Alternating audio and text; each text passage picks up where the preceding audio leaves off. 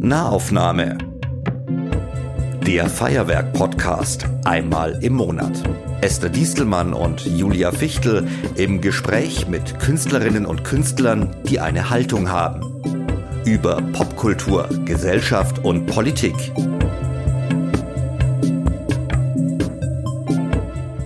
Herzlich willkommen zur 31. Folge der Nahaufnahme. Mein Name ist Julia Fichtel. Ich bin von der Feuerwerk Fachstelle Pop. Und ich bin die Esther Distelmann und ich bin hier Rad für. Und ich bin Radiofan. Genau, und ich bin die Esther Distelmann und ich bin hier für Radio Feuerwerk. Und wir sitzen heute nach der Sommerpause, die verspätete Sommerpause, weil wir haben nämlich eine Sommerpause im Oktober eingelegt, sitzen wir endlich wieder zusammen und haben für unsere November-Ausgabe einen ganz, ganz besonderen Gast uns eingeladen. Herzlich willkommen, Mola. Hi, ich freue mich. Ich stelle dich erstmal kurz vor, weil sonst wissen wir ja gar nicht, mit wem wir hier sprechen. Ne? Also, Isabella Streifeneder, aka Mola, Jahrgang 88, ist in München aufgewachsen und Musikerin. Als Mola ist sie schon einige Jahre aktiv. Mola ist übrigens der Nachname ihrer Mutter. Daher kommt der Name. Zuerst war sie allein am Piano unterwegs und dann in den verschiedensten Bandkonstellationen. Aber jetzt würde ich sagen, ist sie eher Solokünstlerin mit zwar schon einer festen Band, wenn sie live spielt, wenn das Ding geht, trotz Corona aber eine wichtige Rolle, und das ist sehr entscheidend für sie, privat und musikalisch, spielt der Produzent Markus Sebastian Harbauer, den man auch als Bassisten von Exclusive kennt. Musikalisch beschrieb Wohler bisher ihre Musik selbst als Bastard Pop, Pop mit Dub-Elementen. 2020, also dieses Jahr, erscheint ihre Psycho Girl EP beim Label Eskapaden. Das ist wirklich eine Weiterentwicklung zum Vorgänger Blaue Brille. Und diese blaue Brille vor allem hat uns dazu bewogen, dich hier heute einzuladen, Isa. Ja. Denn du verarbeitest dort, ich zitiere wieder, Trennungsschmerz, Selbsthass und betrunkene Orientierungslosigkeit im Morgengrauen. Und das wird uns genau zu dem Thema, über das wir mit dir sprechen wollen, nämlich toxische Beziehungen. Vielleicht fangen wir erstmal damit an, wie würdest du denn eine toxische Beziehung definieren? Also ich habe ja gewusst, dass wir heute über dieses Thema sprechen, deswegen habe ich ähm, natürlich da auch nochmal drüber nachgedacht und auch auf YouTube mir da paar Sachen dazu angeschaut. Wie erkennt man eine toxische Beziehung?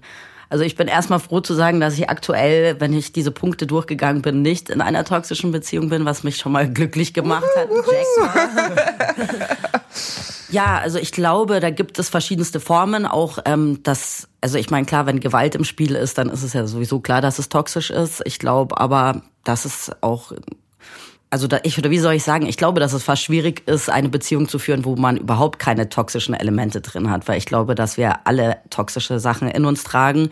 Wenn es aber so ist, dass es du wirklich anfängst in einer Beziehung zu leiden und dass es dir schlecht geht, also dass es dir mehr negative Energie gibt als positive, dann ist es, glaube ich, Zeit, sich zu trennen. Aber eben genau, da gibt's, ich glaube, es gibt verschiedenste Formen von toxischen Beziehungen also ich, ich würde jetzt mal anfangen bei der einer toxischen Beziehung zu sich selbst vielleicht. Mhm. Ist ja gerade, wir sitzen hier unter drei Frauen, da gibt's ja auf jeden Fall ein paar Punkte, die wir vielleicht in unserer Teenagerzeit schon irgendwie mitgenommen haben, die unser Leben irgendwie toxisch beeinflusst haben. An was würdet ihr denn da so als erstes zurückdenken? Was waren so die ersten toxischen Umgänge vielleicht mit sich selbst? Also ich würde sagen, weil ich darüber auch eben so ein bisschen nachgedacht habe, äh, die Beziehung meiner Eltern war schon super toxisch. Also damit ging die erste Konfrontation mit toxischen Beziehungen los. Also meine Eltern waren super jung, meine Mutter war 19 und mein Papa 21, als äh, sie mich bekommen haben. Und die waren selber halbe Kinder und das war Drama, Drama, Drama, aber auch viel Liebe, aber viel Drama. Das heißt, eigentlich würde ich sagen, haben toxische Beziehungen schon sehr früh mein Leben geprägt. Und ich würde auch ehrlich gesagt sagen, auch wenn viel Liebe ist zu meiner Mama und meinem Papa, dass da trotzdem mit meiner Mama hat sich ein bisschen gebessert so, aber dass ich auch zu meinen Eltern obwohl viel Liebe da ist, auch, sind auch toxische Elemente in der Beziehung auf jeden Fall. Sind die noch zusammen, deine Eltern? Nee, mhm. nee, die haben sich auch getrennt, da war ich vier, so. Okay. Komischerweise sind sie ganz, obwohl diese Beziehung wirklich zwischen den beiden krass war, mit allem Scheiß, der passieren kann, sind sie bis heute irgendwie Freunde. Worauf Wow. ich voll, also ich glaube, das hat, weiß ich nicht, auch viel mit der Größe meiner Mutter zu tun, aber ähm, ja, bin ich auch immer sehr erstaunt, weil oft kennt man ja das dann, dass die Eltern dann irgendwie gar nicht mehr reden, aber tatsächlich 25. zweiter Weihnachtsfeiertag wird noch zusammen gefeiert und da kommen sogar die Kinder, die in den Beziehungen danach entstanden sind, also so ein bisschen so eine crazy Hip- Hippie-Familie. Patchwork at its best. Wie ist denn das? Also, äh, du sprichst jetzt schon die Beziehung deiner Eltern an. Wie schwer ist es quasi, wenn man eine toxische Beziehung vorgelebt bekommen hat, selbst keine zu führen? Endschwierig, glaube ich. Also meine erste Beziehung war, glaube ich, erstmal, also von 18 bis 22, da habe ich, glaube ich, das exakt nachgespielt, so mit allen Eskapaden, die ich bei meinen Eltern erlebt habe. Also das, ich, also da habe ich das total nachgespielt. Ich glaube, das ist sehr schwierig, dass wenn man das vorgelebt bekommt, da was zu ändern. Kannst du ein Beispiel geben? Also, wenn du, also, also ich sa- ganz ehrlich halt auch Gewalt auf jeden Fall und äh, einfach, dass man sich nicht gut tut, nicht respektvoll liebt, nicht gut ist für den anderen einfach. Und da will ich aber auch gar nicht sagen, dass ich da ein rein Opfer war. Also ich war da auch Täter auf jeden Fall und ich bin froh, dass ich mich so entwickelt habe, dass ich diese Dinge so ein bisschen abarbeiten konnte und jetzt mit 30, äh, 32 sagen kann, boah, ich glaube, ich führe echt eine ganz ganz gesunde Beziehung jetzt so. Und was gab's da, also was für ausschlaggebende Punkte sind passiert, dass du das erkennen konntest und sagen konntest, ich, ich will da raus aus dem Muster vielleicht auch, das ich vorgelebt bekommen habe? Ich weiß gar nicht so. Ich glaube, auch ganz ehrlich mit dem Markus jetzt, dass das kein Mann gewesen wäre, auf den ich irgendwie so reagiert hätte jetzt auf einer Party oder sowas, weil eben ich glaube schon, also entweder man sucht sich so das genaue Gegenteil von deinem Vater, also ich glaube schon, dass ich immer so ein bisschen meinen Dad gesucht habe, der ein sehr lieber Mensch ist, aber schon so ein bisschen so Macho-Attitude hat und so dominante Männer habe ich mir oft gesucht. Und ich habe mit Markus so viel gearbeitet, dass wir voll Zeit hatten, uns in Ruhe ineinander zu verlieben. So und ich glaube, ich habe da einfach irgendwie auch Glück gehabt, ihn kennenzulernen und äh, festzustellen, dass es halt irgendwie auch anders geht in der Liebe und in der Beziehung. So. das heißt, es war eigentlich gar nicht, äh, es war eigentlich ein Leben des an, also einer nicht toxischen Beziehung, das dir erst gezeigt hat, was eine Voll. nicht toxische Beziehung Voll. ist. Also es war nicht so, dass ich das bewusst reflektiert habe, so boah, ich muss unbedingt was ändern. Irgendwie meine Männerwahl ist irgendwie, obwohl ich das auch falsch finde zu sagen, meine Männerwahl. Ich tue mich mit Menschen zusammen, wo eine schlechte Dynamik entsteht. So. Ja. Und habe dann einfach jetzt durch die Beziehung, es war kein bewusstes Reflektieren und ich muss da was ändern, sondern wir haben uns verliebt und der Markus ist halt ein sehr ruhiger Mensch, ein sehr aufgeräumter Mensch und ich habe einfach in, während ich diese Beziehung jetzt lebe gemerkt, okay, cool, das, das ist, fühlt sich richtig an und das ist irgendwie gesund. Wie lange seid ihr eigentlich schon zusammen? Wir sind zusammen seit, also offiziell zusammen sind wir seit März 2018, ja. Also schon gut. Ja, Okay. ja. Aber darf ich euch mal fragen, habt ihr schon mal eine toxische Beziehung gelebt? Ja. Ja. Ja, wer fängt an von uns? Ich kann anfangen. Ja. Also ich habe äh, eine sehr lange, sehr friedliche Beziehung gehabt, so von 17 bis 28. Wow. Also richtig, richtig lang. Und dachte auch immer deswegen, das ist so, äh, so ist halt eine Beziehung. Man versteht sich super und man streitet nie. Also voll krass, keine Ahnung. Das lag jetzt nicht an mir, dass wir nicht gestritten haben, sondern eher an meinem Partner, der das halt nicht so macht oder auch kann vielleicht und ich habe das fand das halt ganz angenehm also ich habe es auch nicht gebraucht dann quasi und dann war ich ähm, Single und das so zweieinhalb Jahre lang. Und da habe ich jetzt keine richtig feste Beziehung gehabt aber halt so längere Affären würde ich mal sagen. Und mit einem wo ich nach ein paar Wochen festgestellt habe dass der ein massives Alkoholproblem hat was ich aber gar nicht sehen wollte und sehen konnte auch obwohl es offensichtlich war und es auch eigentlich jeder wusste Jetzt muss ich echt ein bisschen aufpassen, wie ich das erzähle. nee, genau. Und- es war, das Toxische daran war, dass ich mich sofort in so eine, Un äh, so in so eine Unabhängigkeit begeben habe, indem ich dachte, ich rette ihn. Ich muss ihn retten und ich schaffe das auch. Und er hat quasi auch immer wieder mir das Gefühl gegeben, dass ich es schaffen, also ich, ich werde ihn retten. Da, da müssen wir auch ein bisschen drüber reden, woher das überhaupt kommt, dass man denkt, dass man irgendwen retten kann oder also es ist ja eine absolute Selbstüberhebung, also überheblich, wenn man denkt, dass man das kann.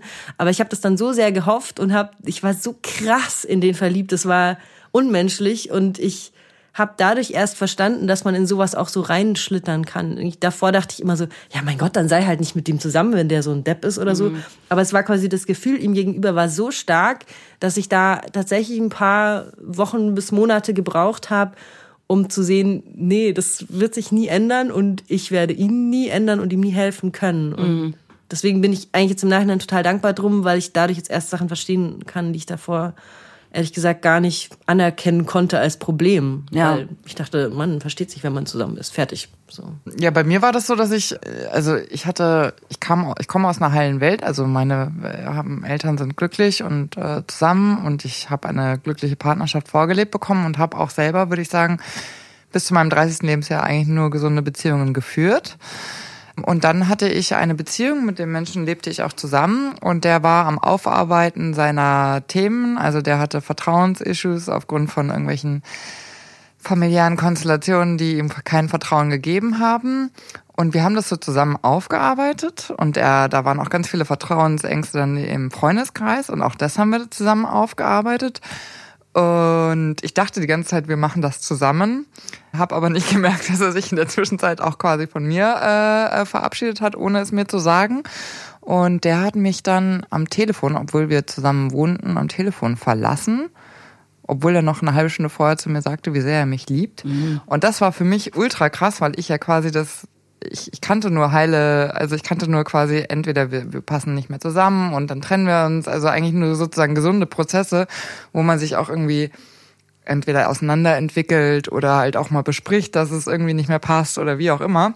Und diese Gelegenheit hatte ich gar nicht. Der hat mich, äh, ich habe das damals immer gesagt, der hat mich mit 180 km/h gegen die Wand gefahren mhm. äh, und ich hatte auf einmal Themen, die ich überhaupt noch nie immer davor hatte. Also dadurch ist bei mir dann irgendwie ein Angst entstanden, dass ich Menschen nicht vertrauen kann, wenn sie Dinge sagen. Mhm. Also hat dann schon eine so eine Erfahrung gereicht. Und die hat mich dann in eine, in eine Folgebeziehung stolpern lassen, die von vornherein eigentlich toxisch war, weil wir wie Pech und Schwefel waren. Aber ich war so fertig und mein Selbstwertgefühl war so niedrig, dass ich das ganz lange erst nicht verstanden habe und ich Dinge oder wir uns Dinge gegenseitig angetan haben, die ich bei klarem Verstand und vor dieser Beziehung niemals mitgemacht hätte. Mhm. Also da habe ich, da war ich erstaunt, wie schnell man einen vermeintlich gesunden, sehr viel positive Erfahrungen habenden Menschen, wie leicht das ist, eigentlich auch mich zu brechen. Also was mir aufgefallen ist, weil ich dann eben so ein bisschen auf YouTube geguckt habe, eingegeben habe, toxische Beziehungen und dann sind da irgendwelche Menschen, die ihre Geschichte erzählen irgendwie. Mir ist da so ein bisschen aufgefallen, dass die Geschichten dann oft so waren, so ich bin da reingeschlittert und der andere war so das super Arschloch. So, das war in meinem Leben nicht so, sondern ich würde zum Beispiel sagen, jetzt auch in der Beziehung, die ich davor hatte, die war super toxisch, aber dieser Mensch ist ein toller Mensch. Wir waren halt toxisch miteinander und ich war damals am Boden zerstört, als er sich getrennt hat und kann jetzt sagen, Gott sei Dank hast du dich getrennt und das beendet, so. Weil ich glaube, also erstens, was mir wichtig ist, die, ich kenne viele toxische Menschen und die können trotzdem toll sein. Ja.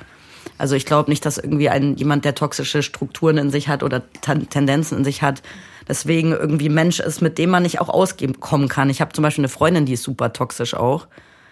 Ich, es geht aber zwischen uns, weil ich klare Grenzen ziehe und zu ihr sage, hey, du bist gerade toxisch, so lass mich in Ruhe, ich brauche Abstand.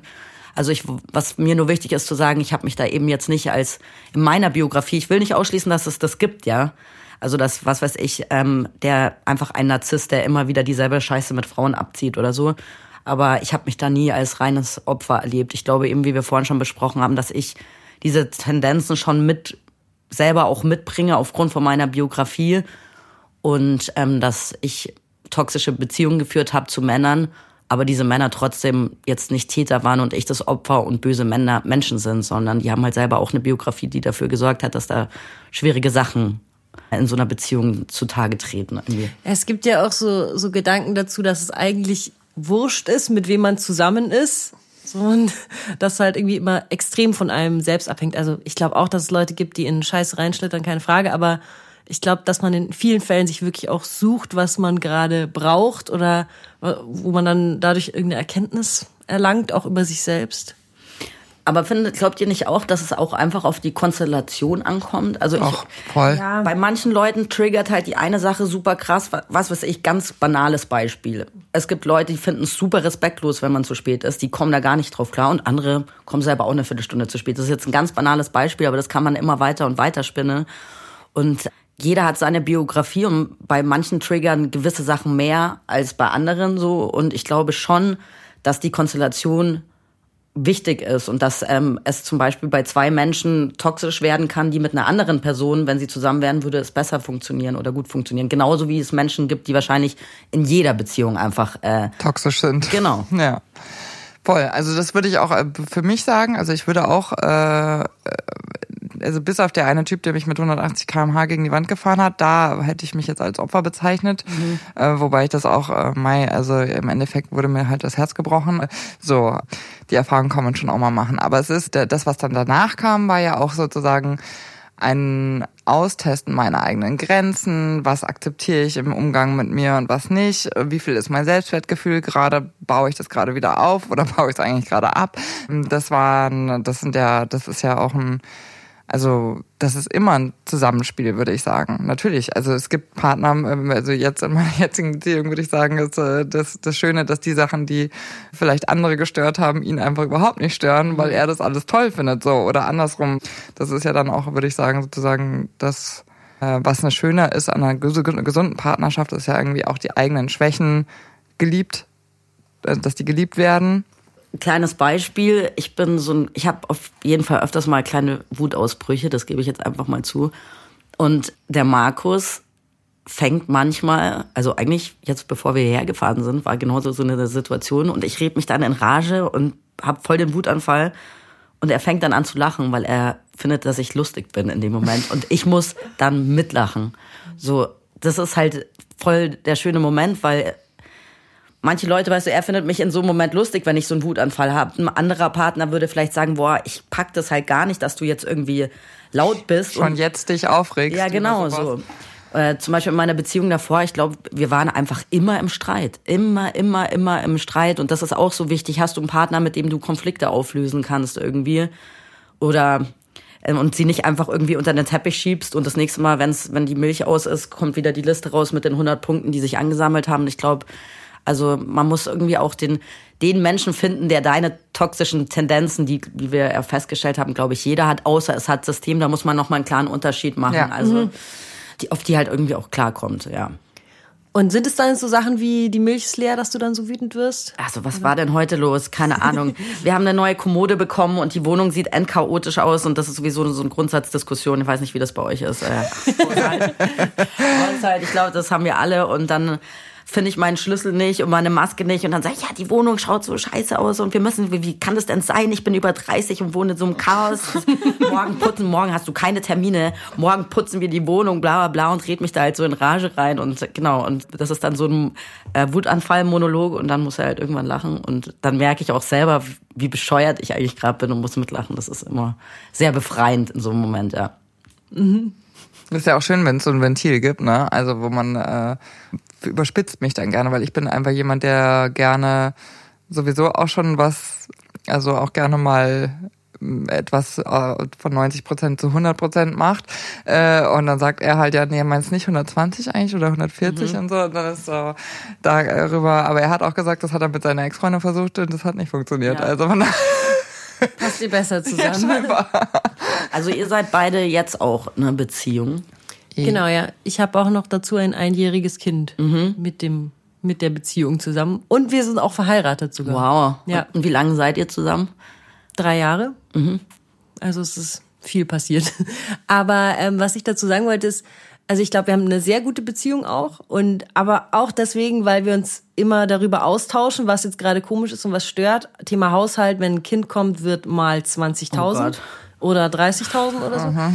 Ähm, und wir, da habe ich tatsächlich ihn jetzt auch davor gefragt, ob ich das erzählen darf. Und das finde ich voll schön, dass er ja gesagt hat. Wir machen jetzt zum Beispiel einen Workshop, wo man so im, über so eine Organisation einfach lernt, wie man besser kommunizieren kann. Mhm. Jetzt nicht, weil wir ein massives Problem haben und uns morgen trennen wollen, ganz im Gegenteil, sondern eher, weil wir Bock haben, darüber weiter zu sprechen und uns da immer besser kennenlernen wollen. Und das finde ich so cool. Also erstens, dass er das machen will und dass er es macht und ähm, dass ich das auch sagen kann, dass man nicht wie alle, die allermeisten so hinter vorgehaltener Hand so streitet, weil ich glaube, jedes Paar, was Kinder hat, streitet. Das geht Auch gar jedes nicht. andere Paar jedes streitet. andere auch, aber mit Kind, wie gesagt, 20.000 Mal mehr, weil einfach das so eine krasse Verantwortung ist, die man dann zusammen hat und die macht einfach das, also wenn du müde bist zum Beispiel, kennt ja jeder von sich auch, wenn ihr keine Kinder habt, hier Frühschicht und so weiter, dann ist man auf einem ganz anderen äh, Nervenlevel Mhm. und dann ist man viel schneller von irgendwas gereizt und man muss dann, finde ich, echt überlegen, eben das Toxische in sich selbst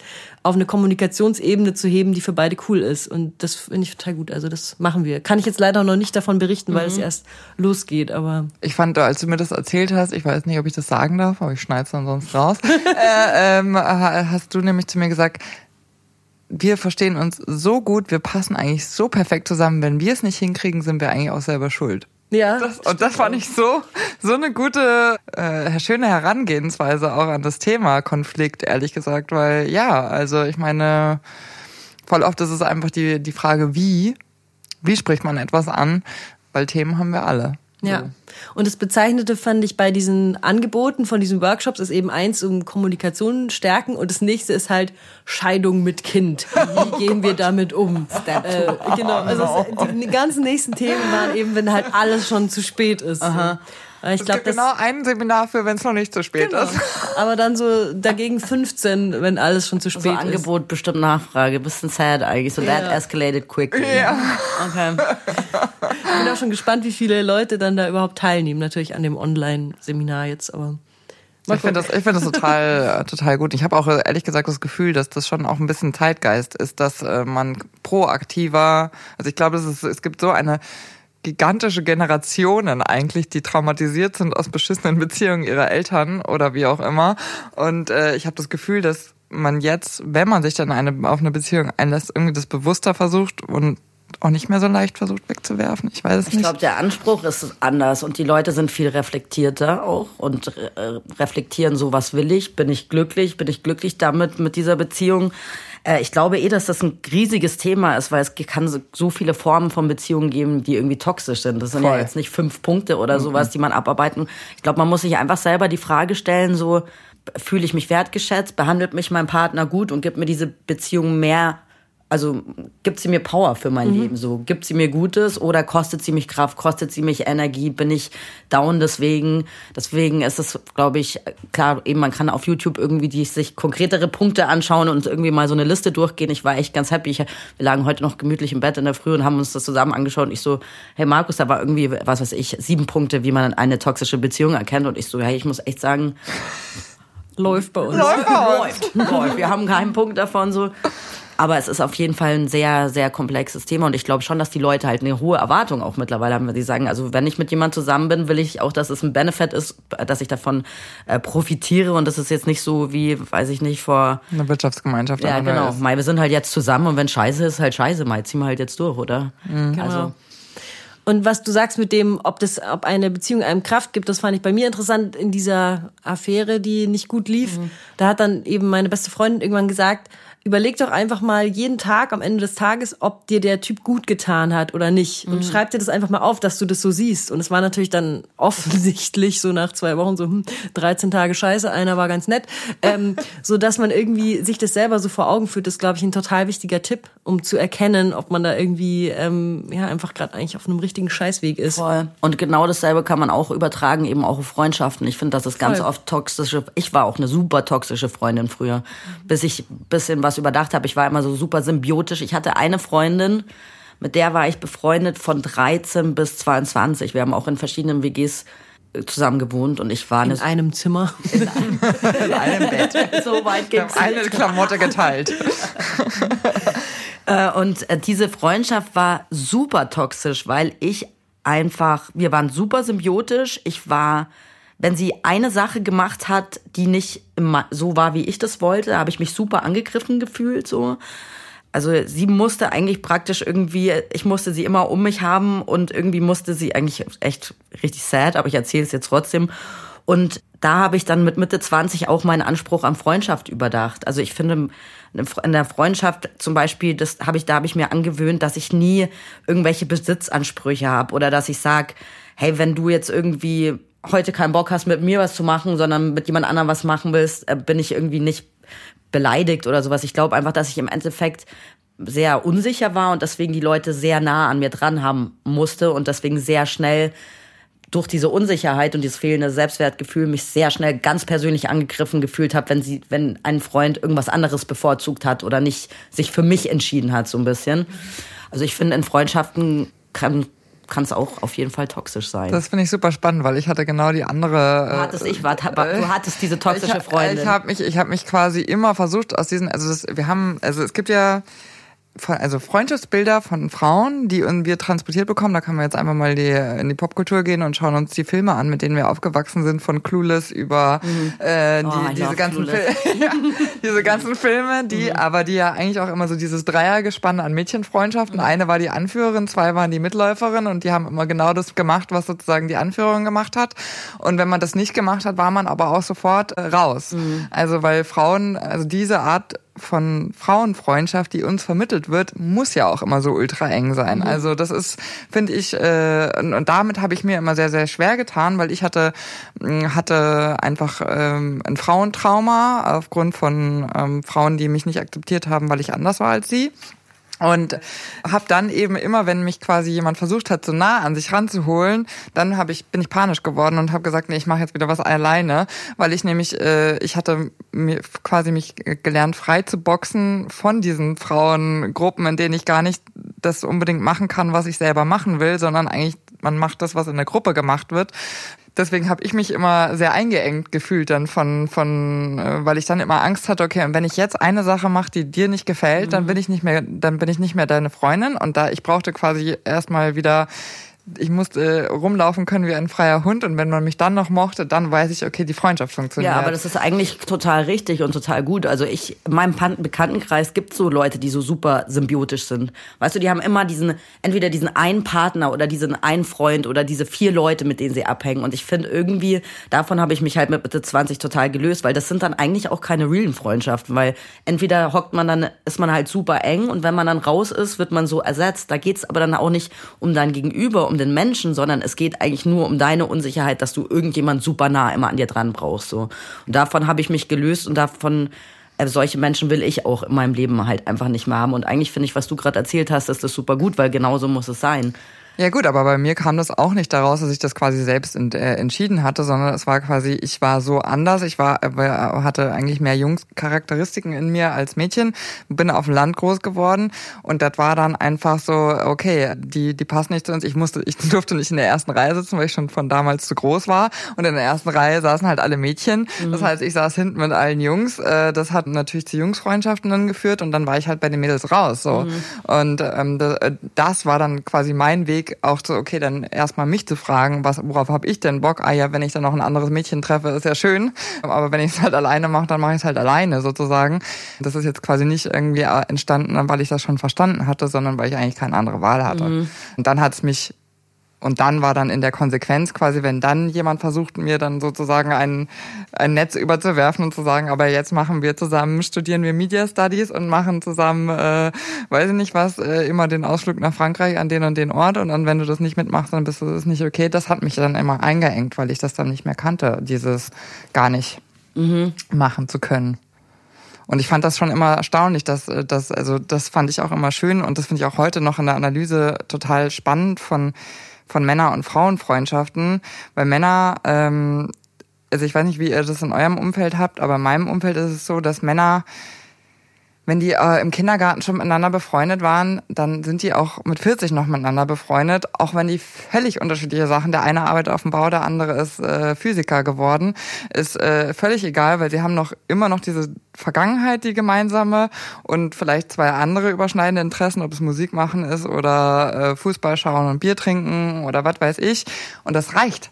Aber bei Frauen also ich habe auch viele alte Freundinnen. Ich glaub, ja, du, du hast viele alte Freundschaften, das stimmt. Und du genau, hast und, aber alte Freundschaften, die auch mal weiter auseinandergehen und wieder zusammenkommen. Also auch durch ört, örtliche ja. Begrenzungen, ja. Aber ich finde das, äh, ich glaube, auch wenn ich sage, ich habe eine beste Freundin, würde ich sagen, wir sind trotzdem nicht so aufeinander eingeschossen. Und ich freue mich voll, wenn sie mit anderen Menschen auch was macht und ja. so.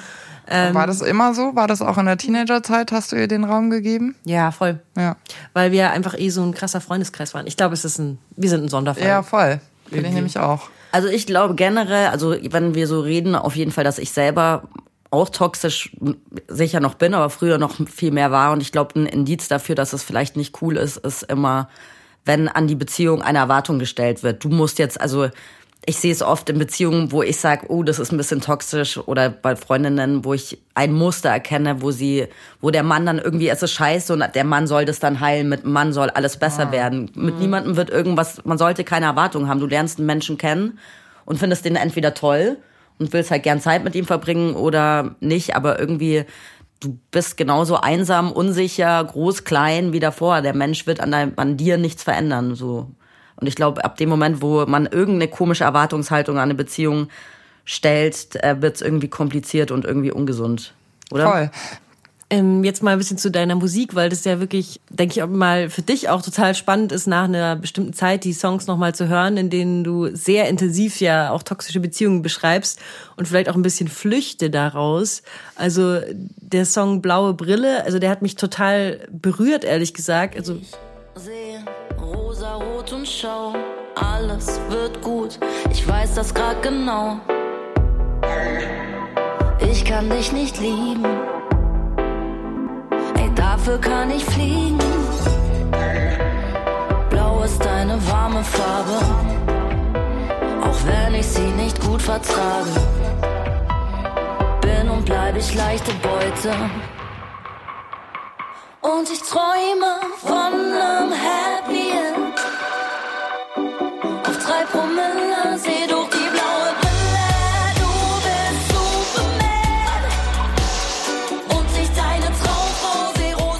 Ich weiß nicht, der ist ja irgendwie schon partymäßig, aber trotzdem eigentlich wahnsinnig traurig. Ich habe auch das Gefühl gehabt, der wurde quasi vielleicht auch medial manchmal so ein bisschen missverstanden als lustig, ich gesaufen Song, ist aber eigentlich, also ich sage jetzt aber, wie ich ihn empfinde, also so eine Flucht aus, also ich muss trinken, damit ich nicht zu Hause sitze mit diesem Problem. Sehe ich das richtig oder wie ist der Song? Also es war eigentlich eine total krasse Zeit, weil man muss dazu sagen, eben ich war damals mit meinem Freund damals zusammen und ähm, Alkohol ist auf jeden Fall ein Thema, was auch in meinem Leben eine Rolle spielt so und auch eigentlich schon generationenübergreifend. Also Alkohol ist ein Thema in unserer Familie, beidseitig. Aha.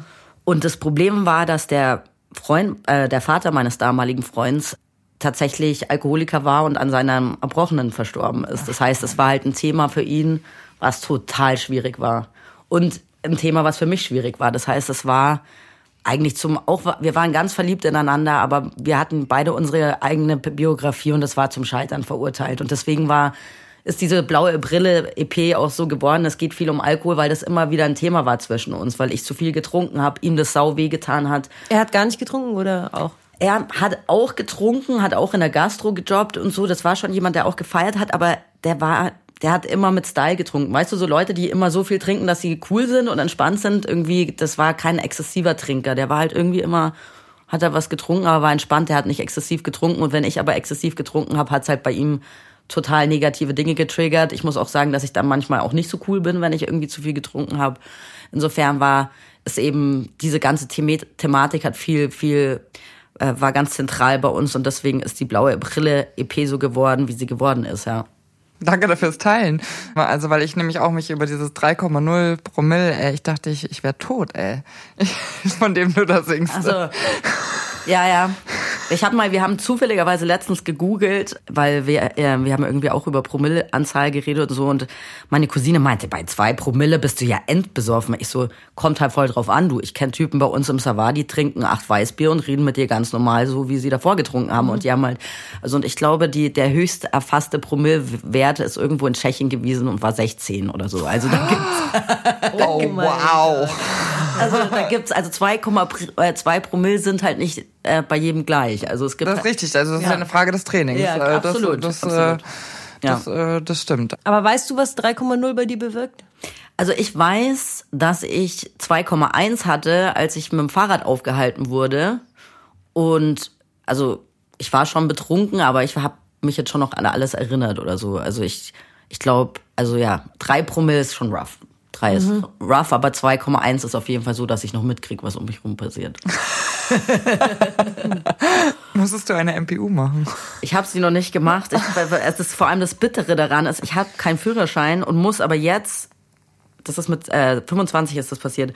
Muss aber jetzt, bevor ich den Führerschein mache, erstmal MPU machen. Und jetzt ist damit ist dieses ganze Führerscheinthema sehr weit in die Ferne gerutscht. Plus, dass ich da überhaupt keine Affinität habe. Ich habe irgendwie gar keinen Bock, ein Auto zu fahren. Ich weiß nicht. Das ist ja gut für die Umwelt. Genau, das ist doch jetzt eh uncool. Ja, das stimmt, das stimmt. Also ein Teil der toxischen Beziehung die zu dir selbst ist dann schon irgendwie Alkohol oder mit Alkohol verbunden. Denke ich schon, ja. Das war schon immer ein Thema. Ja. Widmest du dich dem? Ähm, Also ich habe mich jetzt noch nicht in Form von irgendwie ähm, einer Therapie oder so dem gewidmet. Ich habe auch das Gefühl, dass es schon auf jeden Fall besser wird. Was es tatsächlich vereinfacht, äh, ist mit Markus jetzt, dass er auch ganz gerne trinkt. also wenn man dieselben Süchte hat, dann läuft es auf jeden Fall. Nein, natürlich will ich, äh, habe ich mich, will ich mich damit auseinandersetzen und da wir ja bei toxischen Beziehungen sind, kannst du kannst eine toxische Beziehung zu Alkohol haben und du kannst eine toxische Beziehung zu Essen haben, du kannst zu allem eine toxische Beziehung Voll. haben und ich muss sagen, klar, ich stehe jetzt nicht auf und trinke erst meine, also trinke einen, einen Wodka oder so oder ich trinke auch nicht jeden Tag, aber wenn du merkst, dass du viele negative Dinge daraus resultieren aus der Beziehung. Und das ist mit dem Alkohol auf jeden Fall schon mal so, dass ich sage, scheiße, gestern zu viel getrunken, was Blödes gesagt oder scheiße, eigentlich weiß ich, ich habe morgen einen wichtigen Termin gehabt, aber bin versagt und habe nicht nur ein Bier getrunken, sondern vier und heute bin ich verkatert. Dann weißt du eigentlich schon, wenn daraus negative Dinge resultieren und dein Leben darunter leidet, dann kann es nicht gesund sein. Also dann hast du irgendwie eine toxische Beziehung zu diesem, zu dieser Sache, oder? Ich hatte das auf jeden Fall phasenweise auch, würde ich sagen, so nach dieser Trennung, nach den zehn Jahren. Da habe ich in London gelebt und da war auf jeden Fall Alkohol ein wichtiger Freund. Das klingt noch schlimmer, als es eigentlich ist. Aber, aber irgendwie ist es schon so gewesen, muss ich auch sagen. Also ich würde jetzt Als nicht Trostspender oder als einfach Ja, vergessen? Genau, ein bisschen verse- vergessen, ein bisschen versacken. Das hat mir gut getan. Ich bin auch da zum Glück aber wieder rausgekommen. Und wenn man dann eben sowas wie so eine Schwangerschaft macht, dann ist man eineinhalb Jahre komplett nüchtern. Unsere Feuerwehrkollegen haben ja einen Podcast, der heißt Drei Jahre wach. Ich würde ihn drei Jahre nüchtern nennen. aber, oder sagen wir eineinhalb Jahre nüchtern. genau. Da hat es schon irgendwie auch seine Funktion gehabt damals. Und war das dann schwer, so ähm, schwanger und äh, dann auf alles verzichten oder ist dir das leicht gefallen? Ich fand's schwer, ehrlich gesagt, aber jetzt, also nicht. Ich wollte jetzt nicht mal so ein Gläschen haben, sondern eben mal so einen schönen Rausch. Der tut einem auch mal gut, muss ich sagen. Also finde ich, wenn, wenn man einfach mal sich selbst ein bisschen vergisst. Aber wenn das halt natürlich kippt oder wenn du sagst eben, das, was da alles schon passiert ist, vielleicht man Sachen dann bereut, ist das natürlich in die falsche Richtung. Ja, voll. Aber es ist natürlich auch schwierig, weil Alkohol ist halt allgegenwärtig. Und ich muss ganz ehrlich sagen, die Gesellschaft, es geht so super unreflektiert mit dem Thema um. Wahnsinn. Ich würde sagen, in meinem Freundeskreis haben 80 Prozent der Leute eine toxische Beziehung zu Alkohol. Also es ist ganz, ganz verbreitet. 80 Prozent Ja, du sagen. definitiv, definitiv. Ich, man, man muss natürlich auch sagen, ich arbeite noch in der Gastronomie Gastro, ja. und dann halt eben Musik Musiker. machen. Das ist, sind beides irgendwie Branchen, wo der Alkohol relativ verbreitet ist. Aber die, die Gesellschaft denkt irgendwie, äh, wenn sie sagen Alkoholiker oder ein Alkoholproblem, denken die Leute halt irgendwie an irgendeinen versifften Typen, der morgens sich erstmal eine Flasche Wodka reinstellt. Das ist ein Schwachsinn, weil man dann übersieht man ja die ganzen funktionierenden Alkoholiker. Und das es ist so, gibt und so viele, massenhaft. Es gibt so viele funktionierende Alkoholiker. Und ich sag, wenn ich sag 80 Prozent, also wenn jemand sagt, hey, ich habe, äh, ich komme auf ein Bier vorbei und von zehn Mal, wo er das sagt, ist es neunmal so, dass es sechs werden und er nicht nach Hause geht, würde ich sagen, dass Ja, du ja. irgendwie jetzt schon ein Stück weit die Kontrolle abgibst oder nicht ganz bewusst entscheidest und ähm, obwohl du weißt, dass du dir damit schadest, konträr handelst, würde ich schon sagen, dass es eher toxisch ist, oder? Total. Der eine, von dem ich neulich, äh, vor dem ich vorher erzählt habe, der hat immer so jeden Abend einen anderen Freundeskreis quasi bedient. Und da ist er natürlich dann immer der Lustige gewesen, der immer halt bis zum Ende bleibt und so. So, dass auch keiner merkt, dass er genau, und das wussten hat. die anderen so voneinander gar nicht so, hatte ich den Eindruck. Das ist echt sehr gefährlich. Ja, man kann ja auch so eine ganz tolle Fassade aufbauen, um damit das keiner merkt. Also das ist ja Wahnsinn. So wie halt alles, ist alles ein Maß und Mitte. Ich wollen wir, Ja. wollen wir mal Metaebene machen? So ein bisschen, warum machen wir eigentlich alles so, wie wir es machen? Also wir haben ja vorhin schon ein bisschen drüber gesprochen, über die Frauenrollen, die, die wir so gesehen haben, in dies, in, die in Hollywood uns produziert und damit unsere Frauenbilder irgendwie prägt. Da gibt's ja auch einen Begriff dafür, das ist dann toxische Weiblichkeit, weil da es wird dann immer als Sex in the City als Beispiel angeführt, wo ja klassische Frauenrollen auch wieder total ähm, gefeiert werden. Also man ist nur für Shoppen und man sucht nach Mr. Big mhm. und, und irgendwie kann man sich einen Lebensstandard leisten, den man sich eigentlich nicht leisten kann in New York, aber okay. Eigentlich wirklich super prall. Ja, also aber es macht schon, es entertaint schon anzuschauen, aber eigentlich ist es eben verrückt und dann kommt kommt der Mann dann und wieder Mr. der Big. Erlöser, so was für ein Quatsch irgendwie. Also es Ja, die Beziehungen, die uns so vorgelebt werden, auch also die, gerade die Beziehungsbeziehungen, also Paarbeziehungen meine ich, die werden ja auch von den Twilight-Filmen bis zu, weiß nicht, Save the Last Dance oder weiß nicht, was die Sachen, die, die so die Teenager-Jahre prägen, sind ja immer toxische Beziehungen. Also das ist ja nie eine Beziehung, die, man lernt sich kennen, man ist glücklich, man ist nett zueinander und man behandelt sich nett zueinander und entweder es scheitert an irgendwas oder man bleibt halt wirklich glücklich bis zum Ende zusammen, sondern wir lernen ja, es gibt immer drei Akte. Der erste ist der schöne romantische, dann gibt's dieses Auseinanderleben und dann muss irgendjemand um irgendjemand kämpfen, weil einer nicht will oder nicht kann und da, da auch da Meistens lernen. der Mann. genau. Und die Frau versucht sich irgendwie so ein bisschen anzubiedern. Dann, äh, oder- also da, ich war, fand das so lustig mit diesem, äh, weil gestern Abend habe ich durch, durch den Fernseher geschaltet und da lief irgendeiner von diesen Twilight-Filmen. Und da habe ich ein Interview, das ich mal gelesen habe, das Robert Pattinson gegeben hat, wo er gesagt hat, ich bin der creepyste, widerlichste Mensch in diesem, in dieser Serie oder in diesen, diesen vier Folgen oder wie viel auch, auch immer es davon gibt. Ich würde mich niemals daten. Ich bin ein Vampir, der 120 Jahre ist und schleppt eine 17-Jährige ab und die, die muss dann sich verwandeln, um mit mir zusammen sein zu können. Also was ist das eigentlich für eine toxische Beziehung? Und dann ist das sowas, wo, wo, wonach viele Frauen sich sehnen also muss man nicht vielleicht auch erstmal diese Rollenbilder, die uns da Hollywood suggeriert, entlernen, um eine gesunde Beziehung zu führen? Ich bin eh super erstaunt, auch in meinem Freundeskreis, super aufgeklärte Frauen und haben dann aber irgendwie so komische, ja, also mein Mann, der muss, also mein potenzieller Mann, der muss schon auch beruflich erfolgreich sein oder der muss dann schon aber auch so ein bisschen Kohle haben und so, wo ich mir dann so denk, der, also auch so ungerechte Mann gegenüber, der Mann immer so als Erfüllungsgehilfe. So, das ist halt, sind halt nicht Erfüllungsgehilfen, sondern einfach Menschen so. Und schau dir den Mensch an, ob der dich flasht, ob der eine ähnliche Gedankenwelt hat wie du, ob ihr euch gegenseitig inspiriert irgendwie. Also finde ich total. Und ich bin teilweise auch erstaunt irgendwie, wie, oder zum Beispiel, ja, der Mann, der muss schon größer sein als ich. Der Mann muss das, das, das. Und teilweise schon von echt relativ aufgeklärten Frauen. Und da denke ich mir auch manchmal so, okay, finde ich ein bisschen schwierig irgendwie. Mir Total. hat mal eine, Freundin zu mir gesagt, weil mein Ex-Freund war ziemlich groß, dass das eben unfair sei, dass ich als 1,68 Frau mir so einen großen Mann nehme, der ist doch für die großen Frauen da. So. Also, ähm, okay, sorry, ich mag den vielleicht, naja, egal. Also ich finde das auch, ich weiß nicht, du bist auch nicht so groß, gell? Nee, 1,63. So, Esther, wie ist das mit dir und den großen Männern?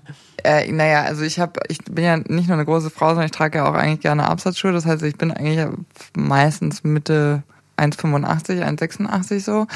Und ich hatte Männer schon, mit denen ich zusammen war, die auch kleiner waren als ich, weil also das war bei mir war dann eher immer die Frage, können die damit umgehen, selbstbewusst, dass ich groß bin oder müssen die mich dann irgendwie anders klein machen? Aber es ist immer noch aktuell so in Filmen, dass wenn der Mann kleiner ist als die Frau, dass der halt auf so einen kleinen Schemel gestellt wird. Voll. Weiß ich, also Ist, so, äh, stimmt. ist so, ja. Ja. Und, das ist doch irgendwie bescheuert. Also wieso, wieso muss das dann so Ja, weil das ist ja immer noch diese, diese, diese Vorstellung davon, dass der Mann der größere Beschützer sein muss und so. Ja, ich bin da auch infiltriert. Mein Freund war relativ klein, der davor, der war so 1,70 und wenn ich ganz hohe Schuhe getragen habe, war ich so ein Tick größer. Und irgendwie, ich weiß auch nicht. Also ich meine, ich trage, muss ich ganz ehrlich sagen, sowieso relativ selten bis nie und ungern hohe Schuhe, aber dann irgendwie fand ich das nicht so cool. Ich meine, irgendwie sind es halt Sachen, ich glaube, es ist ja auch gar nicht schlimm, so zu fühlen oder zu denken. Ich glaube, es ist nur wichtig zu reflektieren, warum. Warum? Ja, weil irgendwie, es gibt keine bösen Gedanken. Wenn ich halt sage, irgendwie, boah, ein kleinerer Mann turnt mich halt nicht, dann fühle ich halt so. Aber warum fühle ich so und ähm, kann ich das vielleicht auflösen? Macht das Sinn? Ich glaube, das zu reflektieren ist einfach wichtig und Ja, oder eben sieht man das ständig in Filmen immer noch Mhm. aktuell, dass es halt so ist, dass die große, starke Schulter kommt. Oder gibt's eben auch mal jetzt Serien und so weiter, die das bisschen auflösen und das gibt's eben schon. Nee, gibt's? Ja, gibt's schon. Zum Beispiel bei ähm, The End of the Fucking World. Ah ja. oh, die war cool, die Serie. Das ist cool. Na, da ist ja einfach nur nicht der Protagonist dann nicht so der Mann mit den Schultern. Oder Genau, aber das, das fängt jetzt gerade so ein bisschen an. an, finde ich auch. Du meinst ja die Serie ähm, Please Love Me, Please Love Me zum Ja. Beispiel auch. über die wir jetzt gerade noch gesprochen haben. Love Me, ist das, wo kann man das anschauen? Auch auf Netflix ist eine Serie, wo es ein, also die erste Folge ist quasi, er wird verlassen von seiner Ex-Freundin und sie sagt, ja, wir haben uns einfach ein bisschen auseinandergelebt. And plus, you're gay. Und, und so fängt dieses Okay. äh, das an. Aber ja, das oder, oder Sex Education auch. Also einfach so Serien, wo jetzt nicht eben der Mann, also wo der Mann einen zweifelnden Charakter hat oder einfach, genau, eben noch nicht so ganz ausgereift ist, sage ich mal, und nicht genau weiß, wie der Weg ist und der Frau den Weg zeigt oder so, sondern vielleicht mal eine Frau kommt, die sagt, hey, da ist doch ganz cool. Ja, voll doch. Habe ich schon, die habe ich auch gesehen, die Serie doch. Ich glaube schon, dass äh, in der Enter- Entertainment-Branche so Step by Step bisschen gebrochen wird. Gerade wenn es eine Serie ist, glaube ich, die so ein bisschen so einen alternativen intellektuellen Touch haben will, dann ist oft der Protagonist vielleicht eher der Nerdy-Typ und Ja. halt nicht der Muskel-Footballer, der irgendwie so diesem ähm, Ste Mann-Stereotyp der, was weiß ich, der alt älteren Zeiten entspricht. Ich glaube auch, dass sich da schon was tut.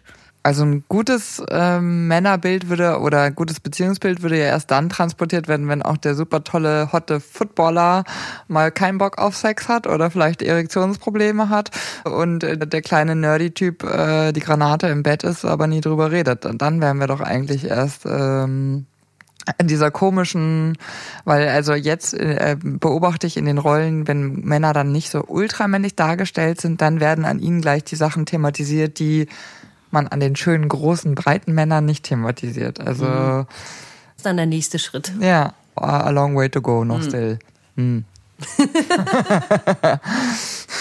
Aber ich finde, dass ein schönes Beispiel ist, eben deine Musik zu hören, weil du so unfassbar ehrlich mit den toxischen Beziehungen umgehst und eben einfach nicht äh, so ein Blatt vor den Mund nimmst und nur die schönen Sachen erzählst, sondern echt auch dreckig und äh, wild einfach darlegst, wie das so bei dir ist. ist. Wie ist das für dich, wenn du das anhörst? Denkst du dir manchmal, boah, das im Nachhinein hätte ich das gar nicht preisgegeben? Oder ist es für dich einfach ein Weg der Verarbeitung? Also ich glaube, dass es einfach nur Sinn macht, wenn man ehrlich ist. Genauso wie wenn ich mich jetzt hier reinsetze, kann ich mir natürlich irgendwie vorher überlegen, welche Parts aus meinem Leben ich da rauszensiere, aber es hat eigentlich dann halt keinen Mehrwert für die Leute, die sich's anhören und für mich selber nicht und für dieses Gespräch nicht. Und genauso sehe ich das in meiner Musik. Wenn ich jetzt vielleicht für Helene Fischer schreiben würde, dann könnte ich mir vielleicht überlegen, okay, welche Line ähm, führt jetzt dazu, dass maximal viele Leute diesen Song kaufen. Aber wenn ich für mich selber schreibe, geht's natürlich, hat es für mich nur einen Sinn, wenn ich da meine Thematiken behandle. Natürlich kann das auch für die Familie schmerzhaft sein. Also natürlich, wenn meine Mutter so einen Song hat wie Ich feier mich kaputt, weiß sie, okay, tut schon auch ein bisschen weh. Genauso wie meine Oma, wenn die sagt, dieser blaue Brille-Song, die würden natürlich lieber hören, dass ich in meinen Songs, da das ja biografisch ist und ehrlich ist, dass ich da nur erzähle, wie glücklich ich bin. Und das kann natürlich schon auch mal schmerzhaft sein für die Leute, die nah an dir dran sind, wenn die in diesen Songs dann irgendwie mitbekommen, dass da auch nicht alles irgendwie so super ist, immer die ganze Zeit. Aber anders wird's für mich keinen Sinn machen, zu schreiben. Und mit deinen Ex-Freunden, bist du da in die Auseinandersetzung über deine Songs gegangen oder wissen die das quasi wahrscheinlich schon, aber eigentlich nicht? Ich meine, ich bin da relativ kompromisslos. Ich meine, äh, ich überlege gerade, die blaue Brille EP ist entstanden, da waren wir schon getrennt. Also das heißt, ich musste, hab da nicht gesagt, du Schatz, schau mal, neue Demo hier, ist doch geil, oder?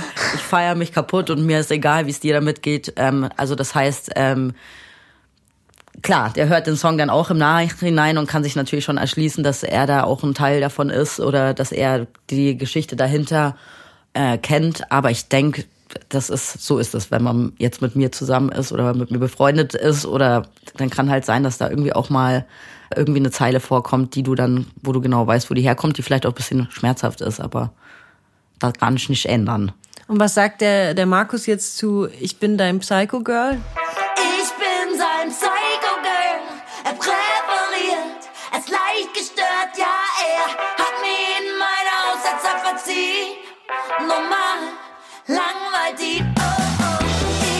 Ja, ich meine, jetzt ist es ja eh ganz cool, weil momentan, wir sind ja erst irgendwie seit ein bisschen was über zwei Jahren zusammen. Das heißt, diese ganze EP war jetzt irgendwie Schenk mir rote Rosen, äh, lass Richtung Liebe fahren, ich bin dein Psycho-Girl. Ich glaube, schwieriger wird's eher, wenn wir vielleicht dann mal so drei, vier, fünf, sechs Jahre zusammen sind und ich dann sagen kann so, du atmest zu laut, ich ertrage dein Gesicht nicht mehr.